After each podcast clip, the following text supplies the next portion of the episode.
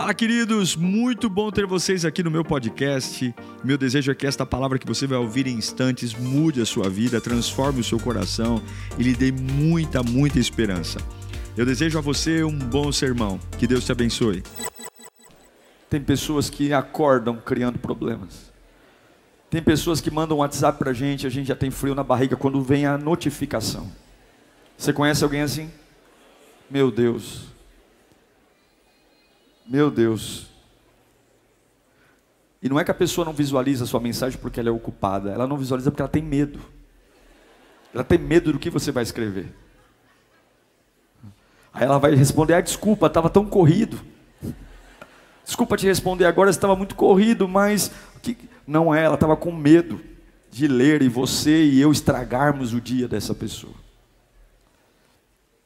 A gente pode escolher várias formas de viver, mas a forma mais incrível é viver o abundante poder de Deus na nossa vida. Vamos lá então, Evangelho de Lucas, capítulo 7, verso 30, diz assim: Mas os fariseus e os peritos na lei rejeitaram o propósito de Deus para eles, não sendo batizados por João. Feche os seus olhos. Senhor, nós precisamos tanto da tua voz. Tem tantas coisas vindo em nossa direção que nós não temos ideia. Mas o Senhor sabe o que vem em nossa direção. Então fala conosco, Pai. Se a tua voz entrar na minha alma, eu simplesmente me levanto, eu acordo, eu me ergo, não importa o buraco que esteja, eu creio no poder do Evangelho. Envia teus anjos para cá, Senhor. Toma-nos em tuas mãos. É o que nós te pedimos em nome de Jesus. Amém. Eu quero abordar um tema sensível hoje. Quero te fazer pensar sobre como você começa as coisas que faz. A motivação que leva você a fazer o que faz. Jesus coloca João Batista numa missão muito difícil. João, ele é convidado a pregar o batismo e arrependimento para pessoas complicadas. Você já conviveu com pessoas complicadas? Elas simplesmente são complicadas. Elas destroem a nossa paciência elas nos deixam quase que encapetados, se não endemoniados. Nos fazem babar. Pessoas difíceis. E essa era a missão de João. Algumas pessoas falam: João era um cara estranho. Ele se vestia estranho, comia coisas estranhas. Mas, gente, ele lidava com gente estranha. João não tinha como ser normal. Não tinha como ele ser um cara elegante, educadinho. Ele tinha que dizer: olha, raça de víboras, porque não era fácil para quem ele pregava. Se ele fosse uma manteiga, pisariam nele, arrebentariam com ele. Então não julgue João, pelo amor de Deus. Você sabe do que eu estou falando. João está pregando para pessoas difíceis. E esse grupo de pessoas difíceis se chama Conselho do Sinédrio. Como é que chama?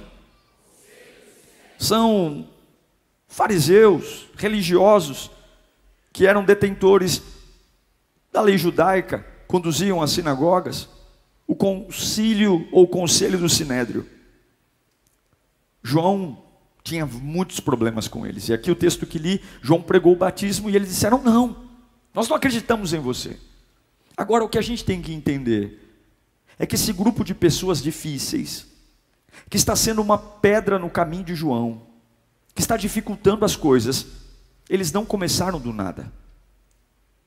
Esse grupo chamado conselho do Sinédrio não começou no Novo Testamento.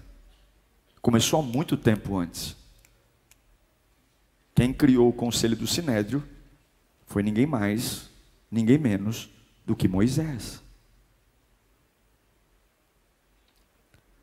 Eu quero ler para você. Números capítulo 11, onde nasce o conselho do Sinédrio. Moisés ouviu gente de todas as famílias, se queixando, cada um à entrada da sua tenda. Então acendeu-se a ira do Senhor. Isso pareceu mal a Moisés. E ele perguntou ao Senhor: Olha Moisés falando, por que trouxeste esse mal ao teu servo? Ele está falando do chamado dele. Foi por não te agradares de mim? que colocaste sobre os meus ombros a responsabilidade de todo esse povo, por acaso fui eu, malcriado, que os concebeu? Fui eu que trouxe a luz? Ele está falando com Deus. Por que me pedes para carregá-los nos braços, como uma ama carrega um recém-nascido, e levá-lo à terra que prometesse sob juramento aos seus antepassados? Onde conseguirei carne para todo esse povo? Eles ficam se queixando contra mim, dizendo: dá-nos carne para comer. Não posso, meu Deus, que triste isso. Não posso levar todo esse povo sozinho. A raiva nos faz falar cada coisa.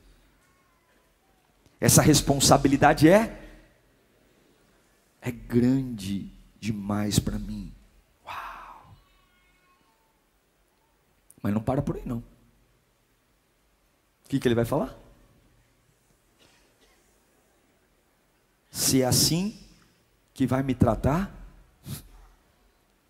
eu quero morrer. Mata-me agora mesmo. Se te agradas de mim, não me deixes ver a minha própria ruína. E o Senhor disse a Moisés: Já que você não aguenta, reúna sete 70 autoridades em Israel, que você sabe que são líderes e supervisores entre o povo. Leve-os à tenda do encontro, para que estejam ali com você. Eu descerei, falarei com você e tirarei do espírito que está sobre você e porei sobre eles, e eles o ajudarão na árdua responsabilidade de conduzir o povo, de modo que você não tenha que assumir tudo sozinho. Moisés está tendo um ataque nervoso. Ele está guiando o povo. Deus já disse: você aguenta. Mas eu não sei falar quem deu a boca a você. Mas eu não sei quem fez, eu escolhi. Mas vão falar que eu, eu sirvo quem? Você diga que o eu sou te mandou. Mas não, eles não vão crer. Cadê o cajado? Joga o cajado no chão. Mas e o mar? O mar. O mar se abrir. Mas e a água? A água vai sair. Mas ele está reclamando porque ele não suporta o momento dele. Ele está dizendo: essa liderança é pesada demais para mim, é muita responsabilidade. Era uma bênção, mas agora virou um problema. Eu não aguento, eu estou cansado, eu não aguento, eu preciso de ajuda, eu preciso, eu preciso de apoio, eu não vou suportar, eu vou morrer. Se Deus me amasse, Ele não permitiria eu viver tudo isso que eu estou vivendo. A gente ama sentir pena de si mesmo, a gente ama. Ah, eu não consigo, é muita cobrança, é muita correria, não dá para conciliar a igreja. Quando tu estava desempregado, você era uma benção. Agora que Deus abriu porta, quando ganhava um salário mínimo, tu falava em língua. Agora ganha 10 mil, agora você é muito ocupado, agora você é muito chique, agora você é muito maravilhoso. É muita responsabilidade. Então Deus diz: chama 70 70 pessoas, já que você está dizendo para mim que você não pode fazer tudo sozinho, chama 70 pessoas e eles vão te ajudar. O, o, o, o sinédrio não nasceu da vontade de Deus, o sinédrio nasceu do mimimi de Moisés. Não foi Deus que disse: Eu tenho um sonho de criar pessoas para te ajudar. Eu tenho um objetivo. Não, Deus está dizendo: Você está reclamando muito, então faz o que você quer. Vai lá, cria esse grupo de pessoas, chama eles, chama 70, e eu vou colocar o mesmo chamado que você tinha neles. Já que você acha que eu não sou capaz de fazer o que te prometi. Quem caminha em prisão é o diabo, Deus nos deixa livres. E aí Moisés vai lá. Então eu vou colocar o mesmo espírito. E durante toda a jornada do povo hebreu, essas pessoas também vão liderar com você. É isso que você quer? Só que quem matou Jesus? Quem foi o grupo de pessoas que articulou a prisão e morte de Jesus? O sinédrio. Quem conspirou contra Jesus foi o sinédrio. Como pode um povo escolhido passar a ser um povo que crucifica o Cristo? Como pode? É um, nasceu com o objetivo de ajudar um homem cansado, e agora o Sinédrio, já no Antigo, no Novo Testamento, crucifica Deus. Olha, escute aqui: poucas pessoas na sua vida que você não escolheu te dão problema. A maioria das pessoas que te dão problema, você trouxe para a sua vida. Você contratou, você fez amizade, você abriu uma porta, você marcou um café. Poucas pessoas que te dão problema, não, você não escolheu. A maioria, você no seu mimimi, no seu nervosismo, na sua insatisfação, você falou: eu preciso de ajuda, eu preciso de gente, não é possível. Cuidado com essa mania de duvidar do que Deus diz e começar a criar problema, criar coisa. A maioria das coisas que estão nos matando hoje são coisas que nós criamos. A raiva pode tirar sua bênção. A raiva pode destruir os seus planos. A raiva pode matar o que Deus tem para você. E agora é isso. João está tendo dificuldade de pregar para um povo que a origem do povo foi ajudar Moisés. Pare um pouco e pense. Pense nas pessoas que te deixam nervosos hoje. Pense nas situações que você diz, estão me crucificando. Veja se não foram coisas que você escolheu, que você trouxe para a sua vida.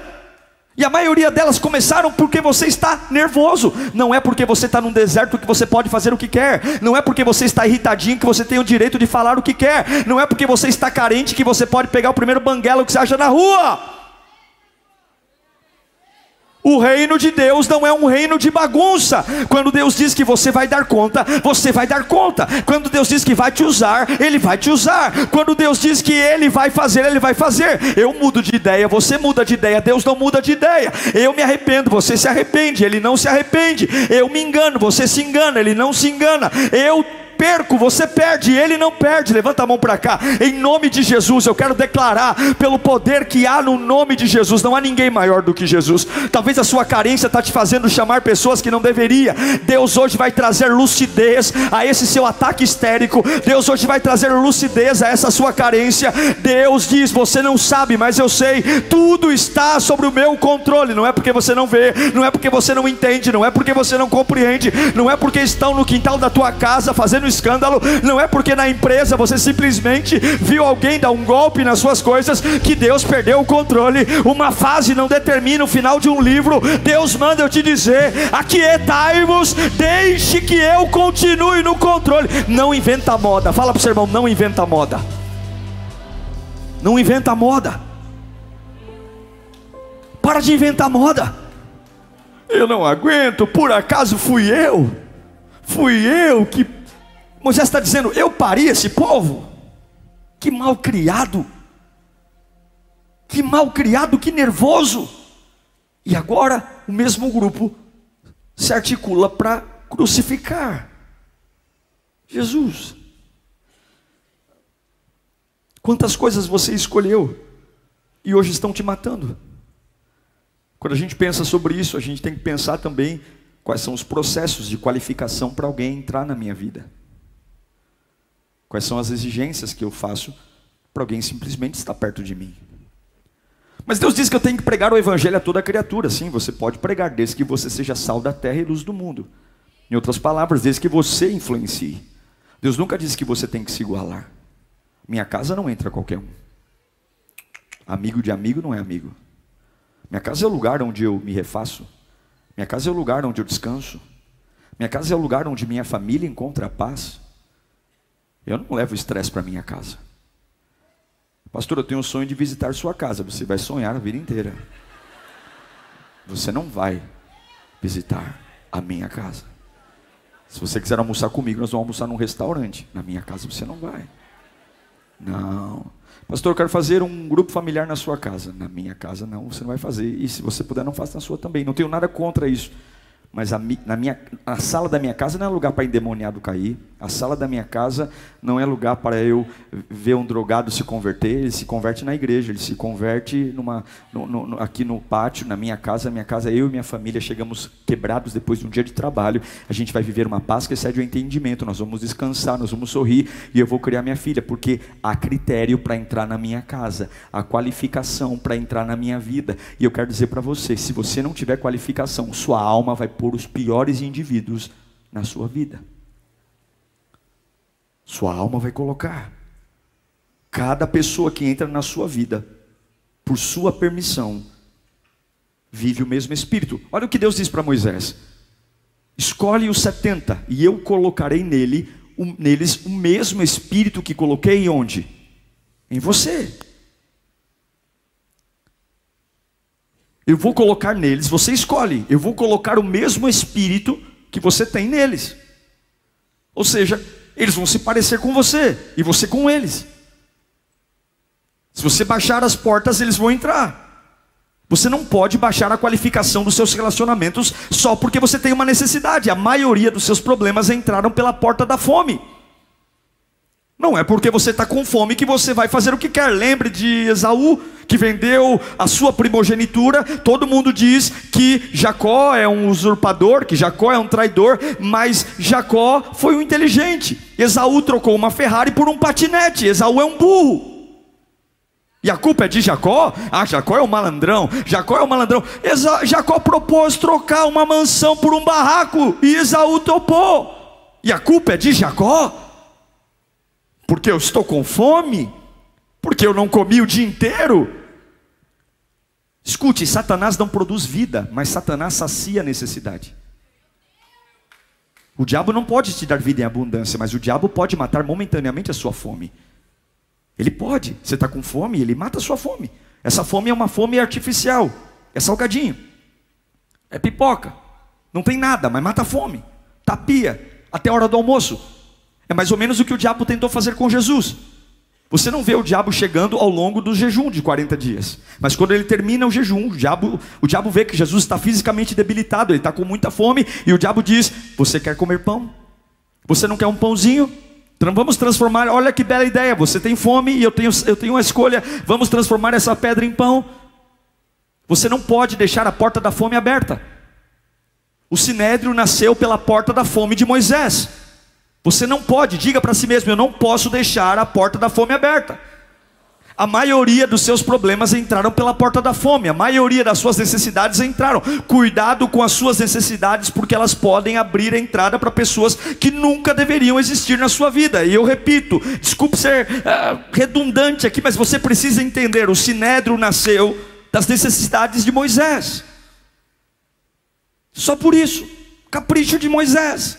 Ataque de pelanca de Moisés. Histeria de Moisés. Estou nervoso. Quero morrer. Vamos criar quantas coisas você criou? Tudo porque foi infantil. Tudo porque não soube esperar. Quantas coisas a gente fez?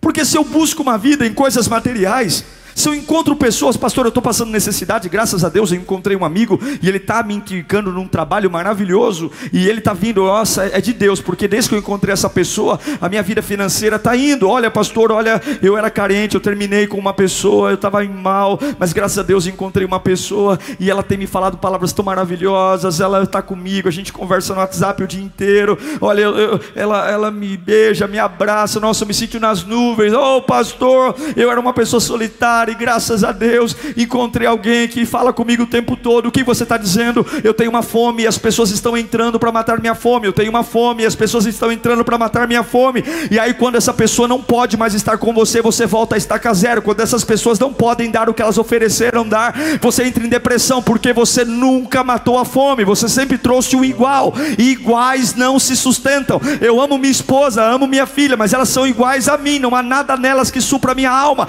Eu amo elas, mas mas eu amo Deus muito mais. Elas não podem. O amor da minha esposa não me satisfaz. O amor da minha filha não me satisfaz. Agora, se eu disser a razão da minha vida é minha esposa, o dia que ela me deixar, eu morro. A razão da minha, fi, da minha vida é minha filha. Mas o dia que se ela for antes de mim, eu não quero isso, mas pode acontecer. Se ela for antes de mim, eu pulo de algum lugar e me mato. Agora, se eu entender que Deus não errou quando me fez, eu não sou filho de chocadeira, eu não sou uma porcaria, eu não nasci do acaso, não é meu pai e minha mãe namorando que eu vim à existência existência, antes de tudo existir, Ele me fez. Se eu compreender que Deus tem começo, meio e fim, e nada acontece sem a permissão dEle, eu vou dizer que a única necessidade que eu tenho é o Senhor, e o restante é bônus. Eu não preciso de pessoas, eu preciso de Deus. Pessoas só para potencializar o que eu faço. Em nome de Jesus, tem autoridade do Espírito para fechar a porta da fome. Fecha a porta da fome. Não cria sinédrio, cria intimidade com Deus em nome de Jesus. Jesus.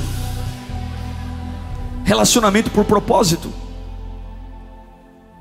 Jesus tem a porta da fome. Ele está no Getsemane. Ele soa gotas de sangue. A alma dele diz: desista. Ele diz: Eu estou numa tristeza mortal. E ele fala: Pai, se for possível, eu quero desistir. Eu não estou gostando do jeito que estão me tratando, eu não estou gostando como estão me batendo. Se a relação de Deus com Jesus fosse uma relação de filho, vai lá, que eu vou dar tudo o que você quer. Jesus desistiria naquele momento. Oh Deus, o último tapa que levei foi muito forte, eu não aguento mais, me tira daqui. Mas Jesus diz: Eu tenho fome. A minha fome é, se for possível, me tira dessa situação. Mas eu também tenho propósito. Faça a tua vontade. Você escolhe por necessidade e depois ele te crucifica. Tudo que você escolhe por necessidade, um dia vai te crucificar. Tudo que você escolhe por necessidade, um dia vai crucificar você. Quando você começa por propósito, você vai entender que pessoas importantes vão e vêm, e o dono do propósito é o mesmo. Eu não vou me sentir uma pessoa pior, porque eu perdi. Meu choro dura 12 horas. Décima terceira hora eu levanto, abro a janela, e a esperança sempre está lá.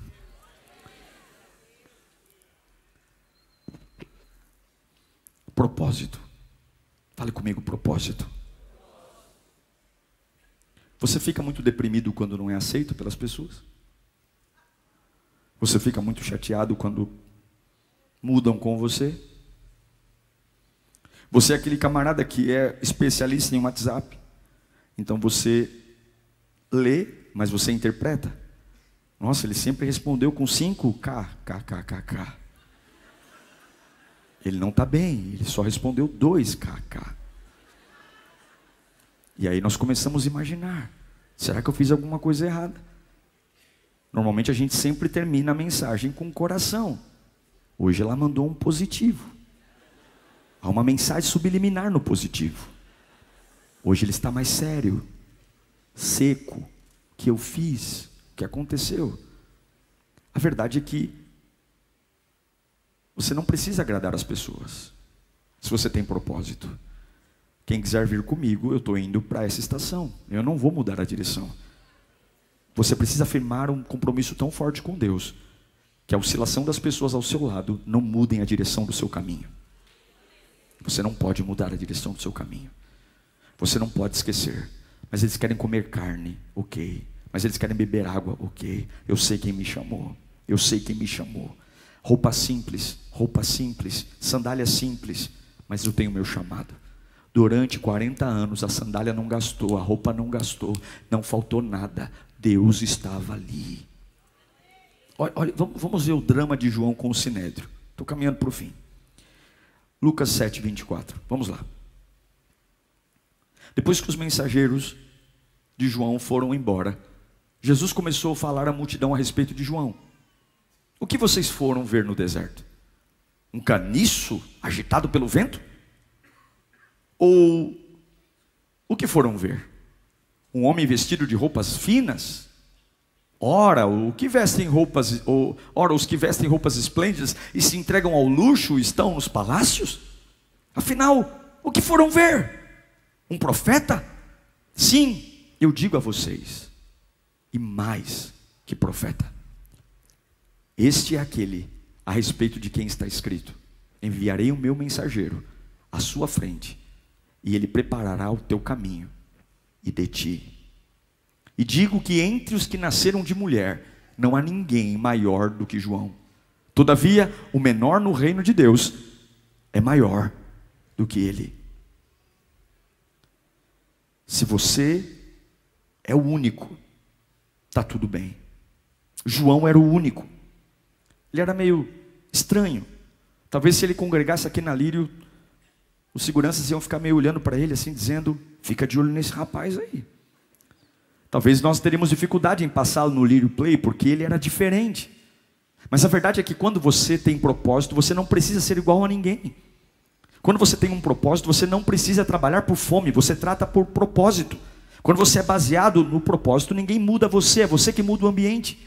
E essa é a questão, por que você está criando tantos problemas ultimamente? Por que você está dificultando tanto as coisas?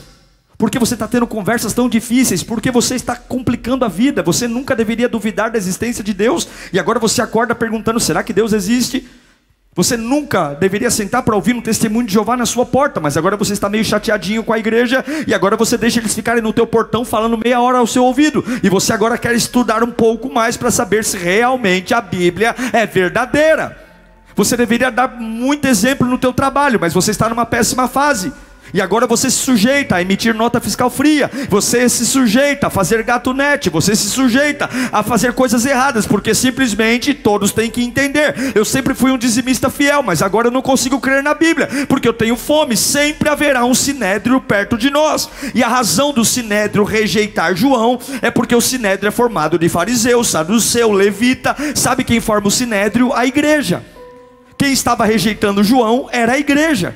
Quem estava dizendo eu não vou me batizar era a igreja. Sim, a igreja a igreja que deveria ter Cristo como cabeça, a igreja que deveria viver novidade de vida, a igreja que deveria ser flexível para não quebrar nunca, a igreja que deveria se abrir para um vento que sopra como quer, para onde quer, agora olha para o diferente e diz: Eu não quero o diferente, eu quero o que eu domino. Sabe por quê? Porque a minha vida é feita por fome, não é por propósito. Eu sempre estou tentando vender o almoço para comprar a janta, eu sempre estou precisando de um profeta que me dê uma mensagem. Eu ligo na rádio cinco vezes e peço, eu peço mensagem mensagens. Pegue aquela caixinha de promessa, jogue ela no lixo, porque caixinha de promessa não é Bíblia. Caixinha de promessa é coisa de gente preguiçosa que quer o tempo todo que Deus diga aquilo que afaga o seu ego. Deus não vai dar o que você quer antes de dar o que você precisa. E alguns aqui, graças a Ele, não vão receber o que querem, porque o que você quer pode matar você, o que você quer pode destruir você, o que você quer pode envergonhar você. E graças a um Deus inteligente, misericordioso e compassivo,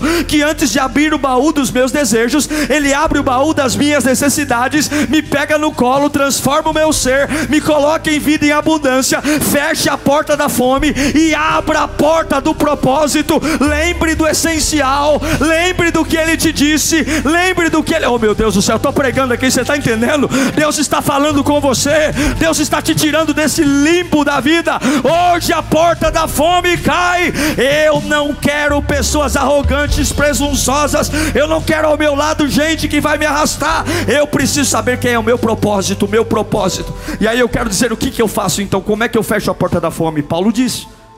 Paulo diz como é que você fecha a porta da fome. Só um jeito, Efésios capítulo 5, versículo 18. Paulo vai dizer: Olha, não se embriague com vinho. Você tem vontades, não vai beber. Você tem vontades, não vá para pornografia. Você tem vontades, não vá cheirar nada. Não se embriague com vinho, mas que leva à libertinagem, mas deixem-se encher pelo Espírito. Uau! Pelo Espírito. Jesus nos dá redenção na cruz. Eu tenho necessidades, eu tenho meus medos, mas eu quero o Espírito. Eu não sou órfão, eu tenho o Espírito. Eu não vou baixar meus critérios porque eu estou velho. Eu tenho um espírito. Eu não vou deixar as pessoas escolher com quem eu vou casar. Eu tenho um espírito. Eu não vou trabalhar naquilo que dizem que dá dinheiro. Eu vou trabalhar onde eu quero, porque Deus me deu o espírito. Eu não vou deixar ninguém escolher para onde eu viajo. Eu vou escolher porque Deus me deu o espírito. Eu não vou deixar que digam como eu tenho que me vestir. Eu tenho o espírito. Eu tenho o espírito. Eu não vou ficar preocupado em fazer média para pessoas que nem gosto, nem vou com a cara. Eu tenho espírito. Eu não vou puxar o saco de ninguém. Eu não vou bajular ninguém. Eu tenho espírito. Eu tenho espírito. Eu não vou ficar com medo dos meus filhos se perderem. Eu vou estar cheio do espírito e eu sei que Deus ama meus filhos muito mais do que eu. Eu tenho espírito. Eu não vou ficar o tempo todo no celular como um paranoico mandando mensagem onde você está, com quem você está falando, porque eu tenho o Espírito, e quem vive o Espírito sabe que a luz de Deus está nele. Eu tenho o Espírito. Eu tenho o Espírito. Eu não me embriago com vinho. Não é ninguém que vai bater no meu ombro e dizer: fique calmo, eu tenho o Espírito. Se você quiser me ajudar, venha, mas eu não preciso da sua ajuda. Se você quiser ter pena de mim, problema seu, mas eu não quero sua pena. Eu tenho um espírito. Eu não quero que olhem para mim como o gatinho do Shrek e dizem: "Eu sinto muito". Guarde o seu sentir para você. Eu tenho um espírito. Eu não preciso que as coisas convirjam para o meu favor, porque até mesmo quando me dói, eu sei que coopera para a glória de Deus. Paulo diz: Você não vai tirar o espinho, então eu me glorio no espinho, porque quando eu estou fraco é que eu estou forte. Eu tenho espírito. Não é falar em línguas do culto, não é vir duas vezes por semana, é investir-se de poder. É um poder que transforma, é um poder que embriaga, é um poder que nos torna semelhantes a Cristo, é pôr para fora o que Ele soprou. Imagem e semelhança não é nariz, orelha, olho, não. Não. Imagem e semelhança é poder, é unção. Imagem e semelhança é a glória do Pai em você. Eu quero fechar essa mensagem dizendo para você algo tão importante. Se você não for cheio do Espírito, todo lugar vazio é ocupado por alguma coisa. Não bata no peito e diga que você aguenta tudo. Ah, eu tenho uma maturidade, pastor, eu vivo num ambiente tóxico, mas eu sei separar as coisas. Sabe nada. Por trás desse sorriso, você sabe o que tem aí. Por trás dessa carinha de sério, poderoso, bem resolvido, tem uma criança traumatizada, tem uma alma assustada. Por isso que gasta tanto no cartão. Por isso que assalta a geladeira a noite toda porque você está vazio. E o diabo está dizendo: Deixa eu matar sua fome. Deixa eu matar sua fome. E Deus está dizendo: Eu não vou rebaixar o que eu tenho para fazer porque você tem pressa. Se você não sabe confiar em mim, o problema é seu. Eu não vou provar que sou Deus para você. Eu não vou provar. Você quer uma prova? Vai lamber sabão. Eu já te dei meu filho. Já te dei o Espírito Santo. Já te dei a Bíblia. Eu já te sustentei. Já era para você ter quebrado, já era para você ter morrido, já era para você ter falhado. Já tirei você, que, que prova você quer? Pare de ocupar seu vazio com necessidades. Fala comigo, eu preciso preencher o vazio. Se você não preencher o vazio, você vai trazer coisas que não deveriam estar na sua vida. Segunda coisa, você precisa amadurecer. Amadurecer para encontrar a estatura de Cristo amadurecer para ver a vida por cima, amadurecer para ser um estandarte, para ser uma lâmpada no meio dessa casa conturbada.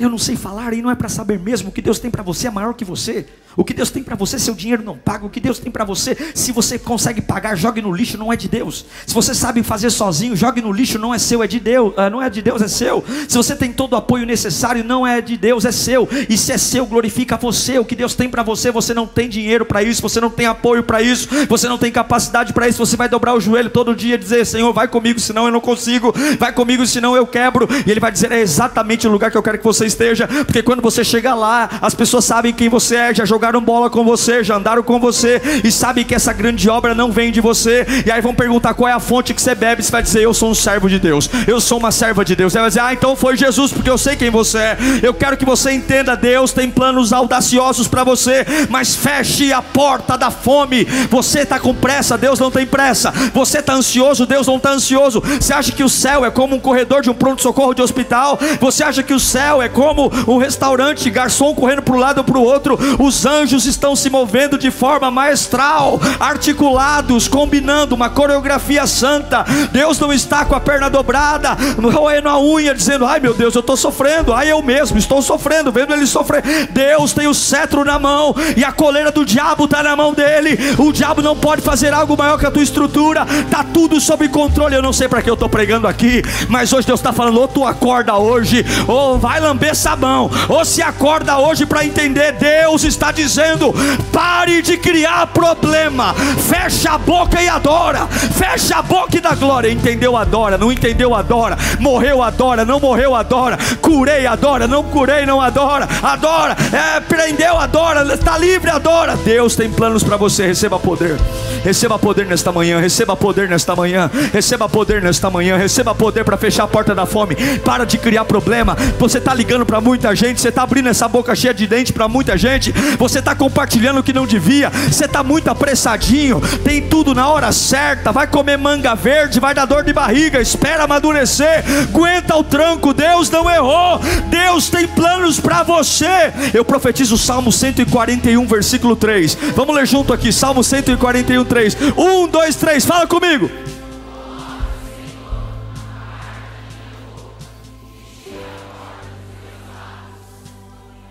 Cala minha boca, Senhor.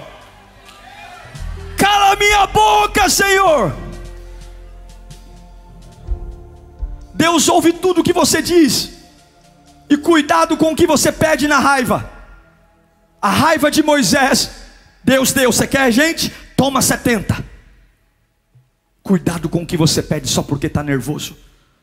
Cuidado quando você bate na mesa cheia de razão, porque você não é Deus de nada. Deus é o Senhor Jesus. Eu sou o cocô do cavalo do bandido. E por graça e misericórdia de Deus, os meus pecados foram perdoados porque Ele deu a vida por mim.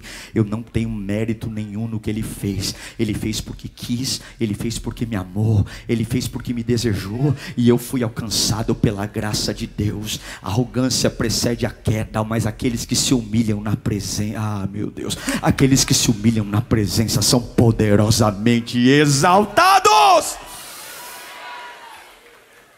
poderosamente exaltados. Vamos aplaudir, irmão?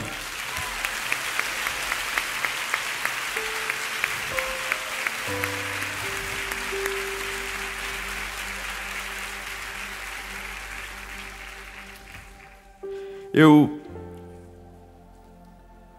eu amo a palavra de Deus.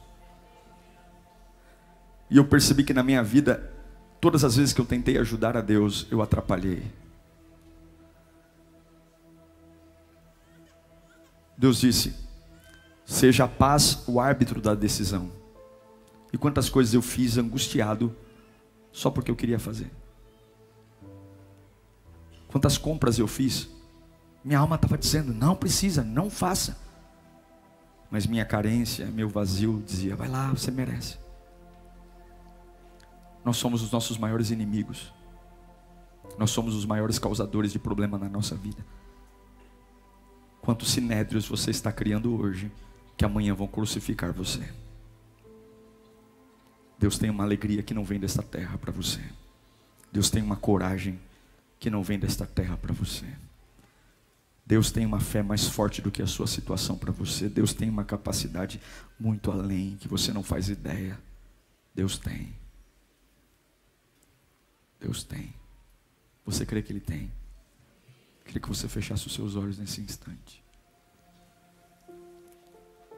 Quais são as portas da fome que estão abertas na sua vida? Quais são as situações que você diz, eu preciso fazer alguma coisa? Sim, você tem que ter pressa. Pressa para para deitar no colo dele, pressa para confiar nele. Acordar cedo e dizer: Vem Espírito Santo, me pega no colo. Mas para homens, eu estou angustiado porque o fulano ainda não me ligou dizendo se eu passei na entrevista ou não. Você acha que o teu sustento está na ligação de alguém que vai te dar um emprego? Ai, eu estou tão preocupado. Ore por mim, pastor. Eu prestei um concurso e esse você está colocando tudo ou nada nesse concurso. Você está vivendo a base de lixo, vivendo a base de porcaria. Você está criando um caos na sua vida, tudo porque você e eu somos crianças mimadas, acostumados a ganhar tudo no grito, tudo no, no, na manha, na histeria, acostumados a chamar atenção. Adoramos alguém perguntar como é que você está, para eu abrir minha boca cheia de dente e dizer: estou mal, estou ruim. Cuidado com o que você pede na raiva. Cuidado com o que você pede na dor, cuidado. Moisés nunca precisaria de um sinédrio, ele daria conta sozinho. Ele daria, Deus sempre chamou um homem, Deus chamou um Abraão, Deus nunca chamou uma multidão. Mas você quer? Você quer casar com essa pessoa mesmo?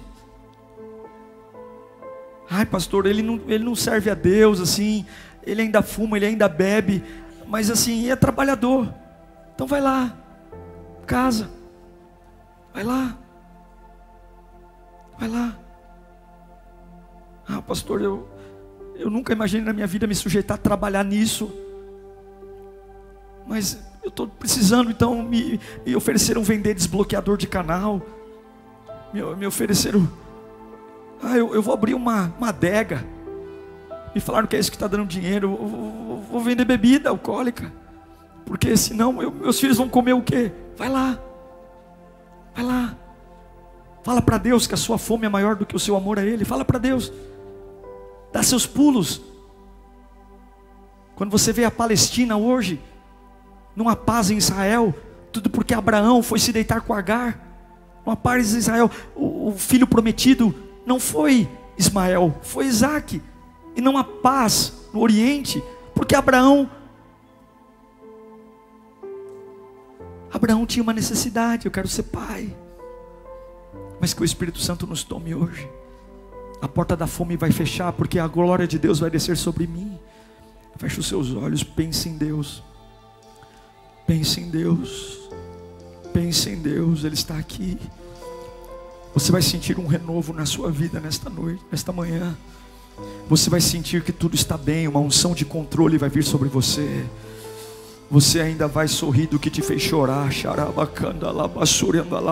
Você ainda vai sorrir do que te fez chorar você ainda vai dizer: Senhor, obrigado por não ter feito do jeito que eu queria, Senhor, muito obrigado.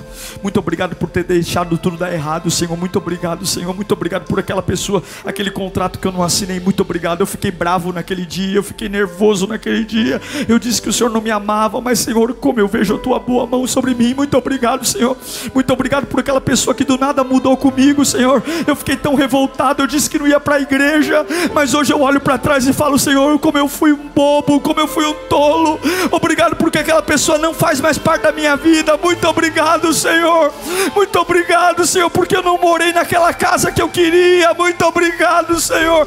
Todas as coisas cooperam não para matar sua fome, mas todas as coisas cooperam para o propósito. O propósito é maior que a fome, o propósito é maior que a necessidade, o propósito é maior do que a minha dor, o propósito é maior do que as minhas dúvidas. Eu confio em Deus em pronto, eu dependo dele pronto. Eu não vou sair daí criando processos, eu não vou sair criando problemas, eu vou adorar. Eu não tenho força, eu vou adorar. Eu não tenho motivo, eu vou adorar. Eu não estou entendendo nada, eu vou adorar. Eu vou adorar, mas da minha boca não vai vir reclamação, da minha boca não vai vir histeria, porque eu sei que ele não erra, eu sei que ele não erra, eu sei.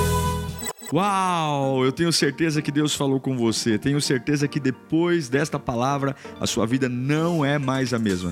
Peço que você também me acompanhe nas minhas redes sociais: Instagram, Facebook YouTube. Me siga em Diego Menin. Que Deus te abençoe.